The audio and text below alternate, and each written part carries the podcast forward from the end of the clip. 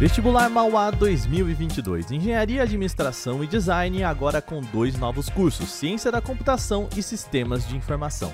Acesse mauá.br/vestibular e inscreva-se já. Olá, hoje é quinta-feira e o Canaltech News traz celular com dois dias de bateria, atualização do Firefox, desdobramentos do Windows 11 e muito mais. Eu sou Wagner Waka, vem comigo para as notícias do dia.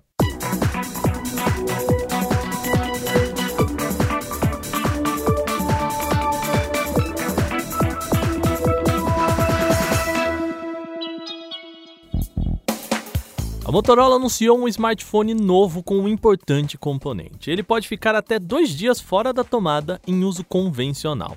Pelo menos é o que a Motorola promete, né?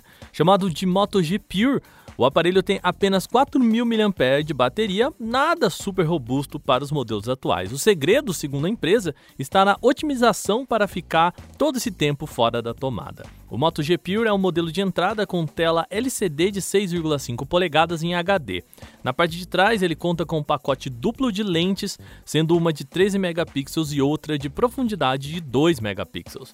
O modelo é equipado com processador Helio G25 de baixo custo da MediaTek, além de contar com 3 GB de RAM, 32 GB de espaço para armazenamento interno, leitor biométrico na tampa traseira e o Windows 11 de fábrica. A companhia pretende lançar o produto inicialmente no mercado norte-americano por 159 dólares, o que daria aproximadamente 900 reais na conversão direta, sem contar impostos. Ainda não há informações sobre lançamento aqui no Brasil.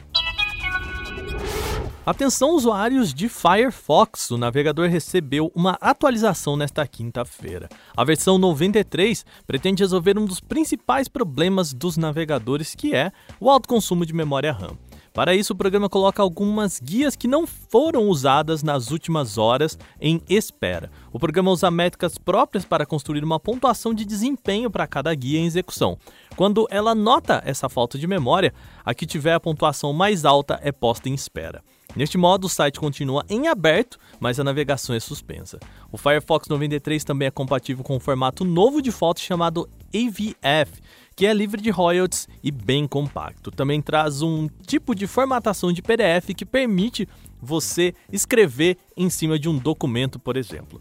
O Firefox 93 é construído sob o código aberto e é gratuito em todas as plataformas Windows, Linux, macOS e Android. A gente já comentou aqui no podcast sobre alguns problemas do lançamento do Windows 11, que chegou ao usuário nesta segunda. Entre eles já estão alto consumo de memória RAM e incompatibilidade com drivers da Intel. Usuários de CPUs AMD também não tiveram folga nessa atualização. A própria fabricante de chips informou que o Windows 11 chega a reduzir em até 15% o desempenho dos processadores.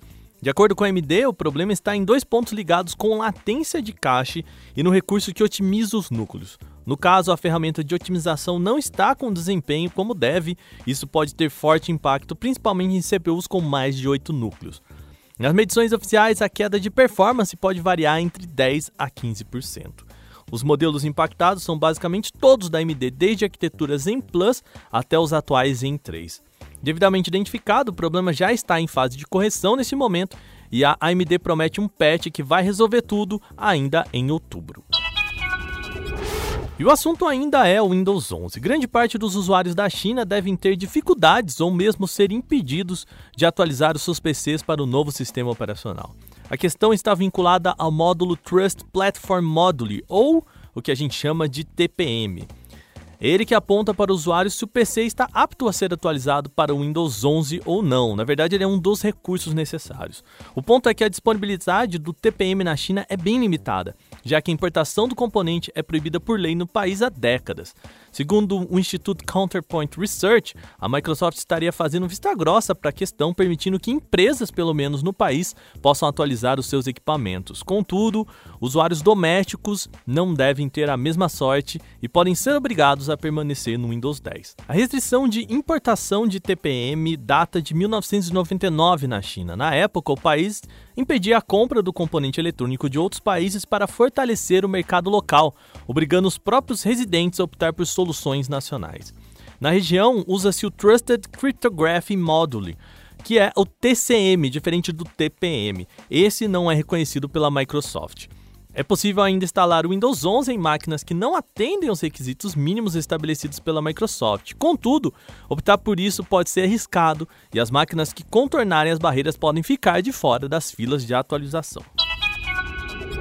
Há tempos, a Vivo Mobile tem tentado trabalhar em diferentes ideias para retirar a lente frontal da tela. A companhia já experimentou, por exemplo, a versão pop-up, aquela que fica guardada quando não está sendo usada, e também outras versões.